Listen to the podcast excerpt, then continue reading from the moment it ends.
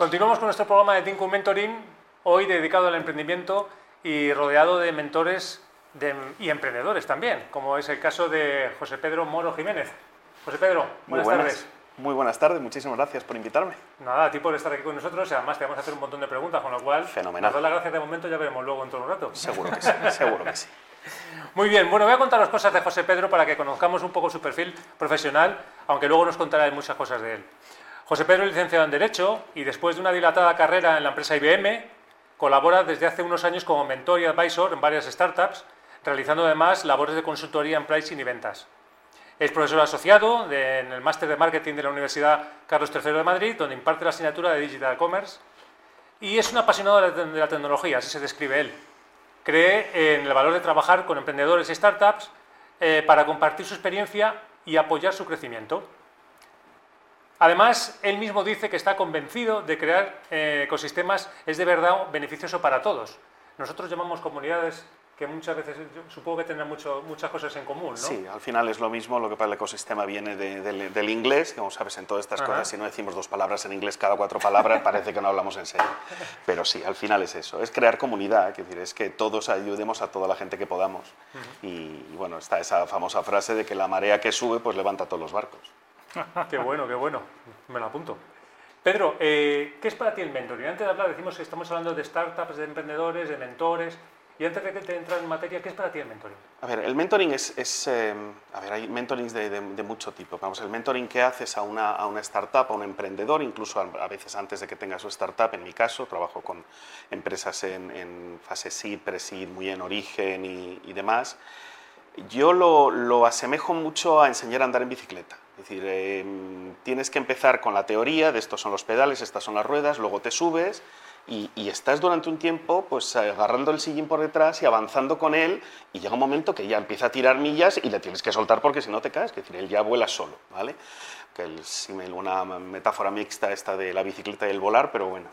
Pero es un poco eso, que decir, es eh, ayudar un poco con la, con la teoría de, pues haciendo preguntas, intentando ayudar, em, eh, haciendo las preguntas adecuadas para que sepan cómo posicionar su producto, su empresa, hacia dónde quieren ir y entiendan, eh, sobre todo, no tanto ayudarles con lo que saben, que de su idea ellos están enfocados y lo saben mucho más que tú, pero es muy importante que sepan lo que no saben. Y eso lo ve muchísimas veces mejor alguien que está fuera que el propio emprendedor. Qué bueno, saber lo que no se sabe. Julio. Bueno, pues siguiendo con la metáfora, eh, ningún marinero se hizo experto en un mar en calma, ¿verdad? Eso... Ninguno. Para eso es bueno llevar de vez en cuando un mentor, sobre todo cuando, cuando las olas rugen. Em, José Pedro, más de 30 años en, IBM, caray, una empresa que también marca carácter.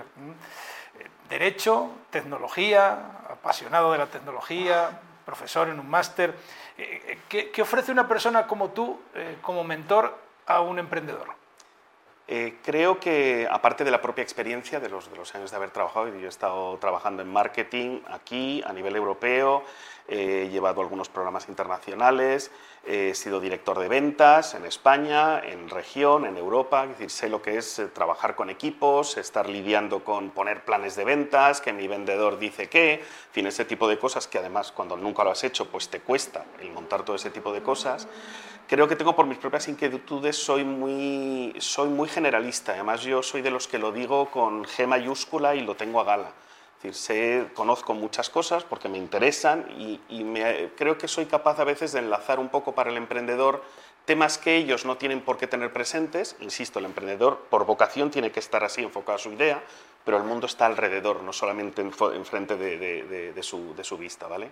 Entonces es importante poder pues eso, enlazar otro tipo de cosas. Oye, es que esto que estás haciendo aquí es que a lo mejor es aplicable a este otro sector y a veces te dicen, sí, sí, lo tenemos pensado, y dices, bien, este ya ha hecho la investigación, y otra gente que se queda y dice, contras, es verdad. Y dice, bueno, vale, para la versión 3, pero ahora estamos a esto, ¿vale? Porque tienes a veces que decir, hay que también eh, centrar un poco la, la, jugada. Pero es ayudarles, ayudarles a realizar su visión, es un poco lo que, lo que todos, yo creo, como mentores pretendemos. Sí, pero seguro que hay una pregunta difícil, una pregunta inspiradora que has hecho varias veces. ¿Cuál es esa pregunta más dura que le puedes hacer a un emprendedor? No es, no es dura, yo es que soy muy práctico y muy básico. Que en lugar de, de los product market fit y ese tipo de cosas, yo soy muy básico. Yo les pregunto quién paga la fiesta. Y, y, y, es muy sorprendente que gente que lleva varios meses ya trabajando y desarrollando su idea, eh, les cuesta a veces centrarte esa jugada. Y digo, en cuanto centremos esto, todo el trabajo que tienes que hacer para centrar quién paga esta fiesta, ya tienes la mitad del plan hecho.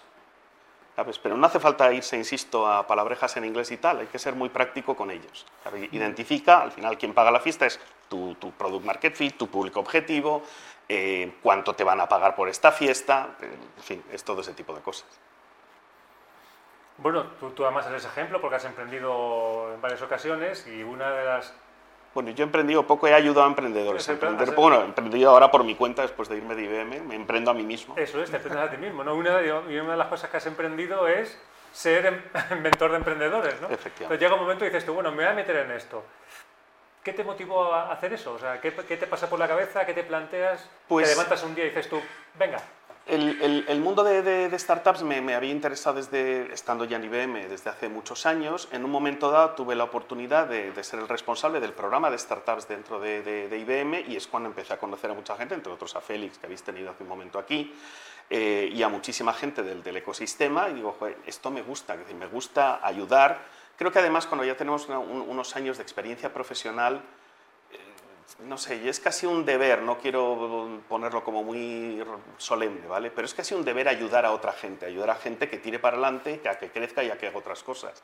Y me gustaba mucho estar ayudando a esta gente. Bueno, pues cuando tuve la oportunidad de dedicarme ya 100% a ello, pues eh, de cabeza, de cabeza. Voy a aprovechar este comentario que has hecho, Pedro, porque tengo un amigo que dice que todo lo que he aprendido yo, no voy a compartirlo con los demás, ¿no? que, para aprender que, que cada uno se busque la vida solo ¿Qué le dirías a esas personas que tienen ese, tipo de paradigma? Bueno, que, que, se dediquen a su negocio, se hagan consultores y no se hagan emprendedores de startup. Pero yo creo que lo que tienes que hacer, lo primero que le digo a todas las startups, yo hablo con todo el mundo y gente dice, oye, me han dicho que hable contigo para ver si centro tal cual. Se lo digo a todo el mundo, mi red de LinkedIn está abierta. Si quieres que te presente a alguien, dímelo hay gente que ya ni, ni, sé quién es porque los conozco, el otro día lo, bueno, con una conversación lo estoy mirando, llevo en LinkedIn desde el año 2004, tengo ahí gente para aburrir, hay gente que ni recuerdo quién es, pero soy el rey de la puerta fría, yo les escribo y les digo que te presento, no me preocupa lo más mínimo. ¿vale? Entonces, en ese sentido, creo que hay que tener esa voluntad de compartir. Si no vas a querer compartir todo lo que sabes, eh, al final tienes que hacerlo. Es decir, es, es, lo que se decía, por usar otra vez el palabra inglés, el gift to get. Tú entregas primero, das todo lo que sea y luego pues ya te acabará, te acabará volviendo. Oye, me llamó la atención antes de entrar al programa, que estuvimos hablando un rato, que comentabas que había un emprendedor que estaba intentando montar un piloto, una maqueta, y que precisamente buscaba un inversionista para ello. Eh, soltaste una carcajada, me hizo gracia y dijiste, este se cree que está en el año 2000 sí, 2012, 2015. a ver, yo creo que, que es, em, lo decía, esto es una frase que lo oí a un, a, un, a un, inversor y no recuerdo sinceramente quién era, pero la hice mía y luego la usa mucha gente. Dice, nadie te va a financiar tu hobby. Es decir... Qué pena. Mm, qué pena, qué pena, qué pena. Pero, pero claro, si tú quieres hacer algo, tienes que, al final, los inversores van a mirar primero ya no el trabajo que estás poniendo, es que solo tengas ese trabajo pero además ya están mirando que hayas puesto dinero, quieren que haya una implicación económica tuya.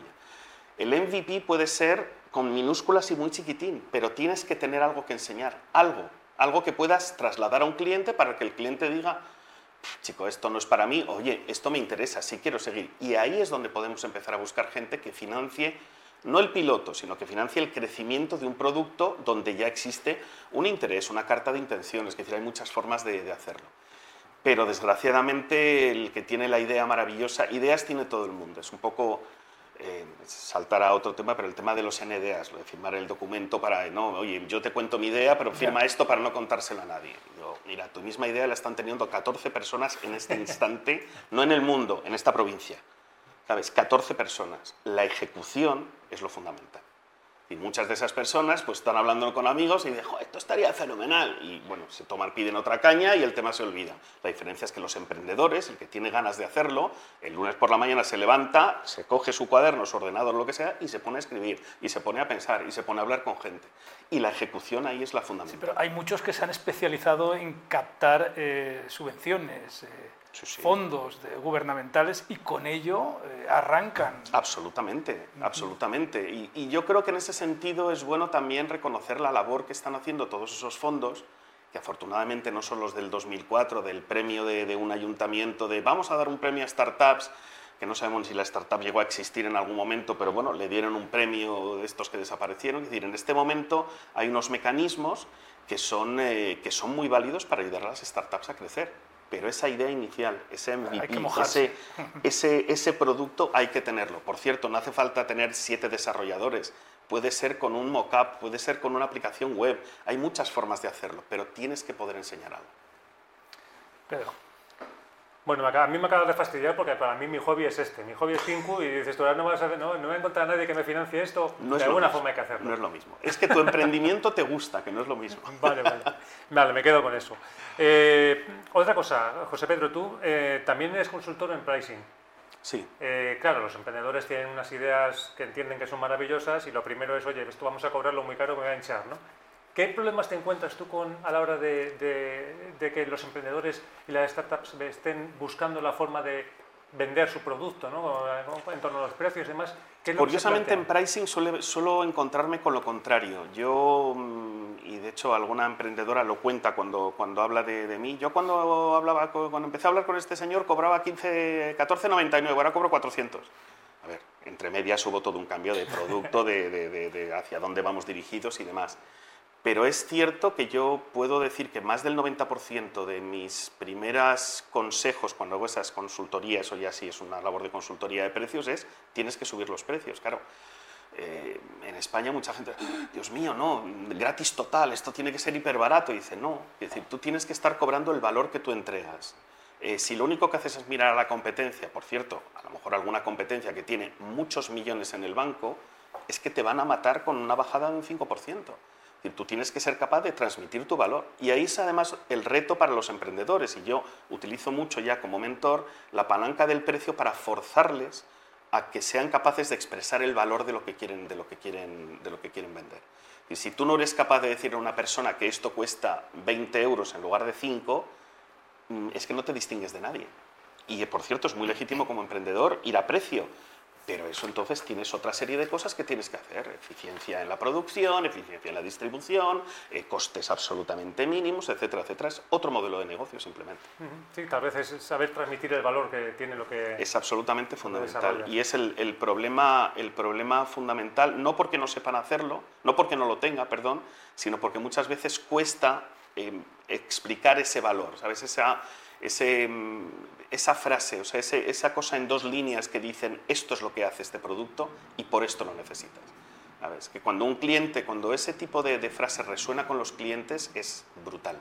Es brutal porque entonces es dice, vale, esto está comprado, ahora vamos a hablar de a cuánto lo compramos, pero esto ya está comprado. Creo que queda claro ¿no? lo que puede aportar un mentor y en concreto José Pedro Moro Jiménez eh, a, una- a un emprendimiento. Em, mentor pata negra, por cierto, de, de SEC Lab, eh, que es eh, el área de innovación abierta de la institución educativa SEC. Mentor de startups. Em, una pregunta ya breve para ir finalizando. ¿no? ¿Qué, importancia para ti tiene la construcción de este tipo de redes, como la, como la de SecLab? ¿no? Eh, redes que, que aunan a startups con diferentes stakeholders. A mí me, parece, me parece fundamental y, además creo que es importante abrir esas redes cada vez más. Es verdad que, en todo, siempre decimos, es que aquí en España, ¿no? en todas partes hay grupos y hay entornos que son más cerrados o que trabajan entre sí y demás. Pero una de las cosas que es fantástica en SecLab y una cosa que, que yo creo que es Félix, que lo ha conseguido a pulso absolutamente, es que tú ves en las reuniones y cuando van a presentar las nuevas startups sus, sus productos o el Demo Day, te aparece gente de hace cuatro ediciones. Es decir, que siguen, todo el mundo quiere seguir vinculado, porque al final es verdad que vas creando una red, y, yo me consta por mentorizados míos que se hablan entre ellos, dice, oye, que, que he ido a hablar con este colegio y me han contado que están necesitando esto que haces tú, de, que te presento, ¿sabes? Entonces, eso es fantástico, porque al final, vuelvo a decir lo de antes, esa marea que sube y levanta todos los, levanta todos los barcos. Es fundamental esa construcción de redes y el mantenerlas. Sí, mencionas a Félix López Capel, director de- Sí. del SecLab, que, que ha estado recientemente aquí con nosotros. Oye, ya para terminar, antes de darle paso de nuevo a Pedro, eh, vamos a sacarte un poquito más de jugo. Déjanos una reflexión, un insight, como se dice en inglés, una perla de sabiduría que nos haga pensar. No lo sé, yo, yo diría, no os cortéis en preguntar. O sea, si tienes una idea, si quieres, habla con la gente.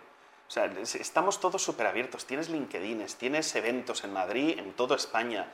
Em, vete, habla con la gente, pregunta, oye, ¿podemos hablar 10 minutos? Tengo esta idea, ¿cómo lo ves? ¿Te importa que te, me conecte contigo y hablamos una horita, un día por videoconferencia? Es decir, sacad esas ideas que tenéis y no penséis que una idea es... es eh, somos muy de echarnos piedras contra nosotros mismos. Es que esto no sé yo. Deja que otra gente te diga si no funciona, ¿sabes? Eh, lanzaros, abrir, buscar a alguien con quien podáis hablar, que os centre un poco la, la idea y tirad para adelante, pero, pero sin miedo. Pues ahí queda, Pedro. Sí, busca quien pague la fiesta. Yo me quedo con eso. Y a buscar quien pague la busca fiesta. Quien pague la fiesta, ¿no? Yo ya estoy buscando quien pague la fiesta. José Pedro, eso me ha quedado clarísimo y me voy a dedicar a ello. Muy bien, José Pedro, pues muchísimas gracias. Muchísimas gracias a vosotros. Bueno, y muchas gracias a todos vosotros, todos los que estáis ahí. Veis eh, nuestros invitados, veis cómo hablan sobre mentoring, veis la pasión que, que, que se nota cuando hablan de, de, mentoring y de sus proyectos. ¿no? A mí me viene a la cabeza una cita de Federico García Lorca que decía que la poesía no quiere adeptos, quiere amantes. Bueno, yo creo que cuando escuchéis a los mentores como lo cuentan, se ve esa pasión, ¿no? ese amor que tienen por, por el mentoring, que es el que compartimos todos y el que espero que os esté llegando a través de nuestras, nuestros programas y no os olvidéis que dentro de muy poquito tendréis otro. Muchas gracias.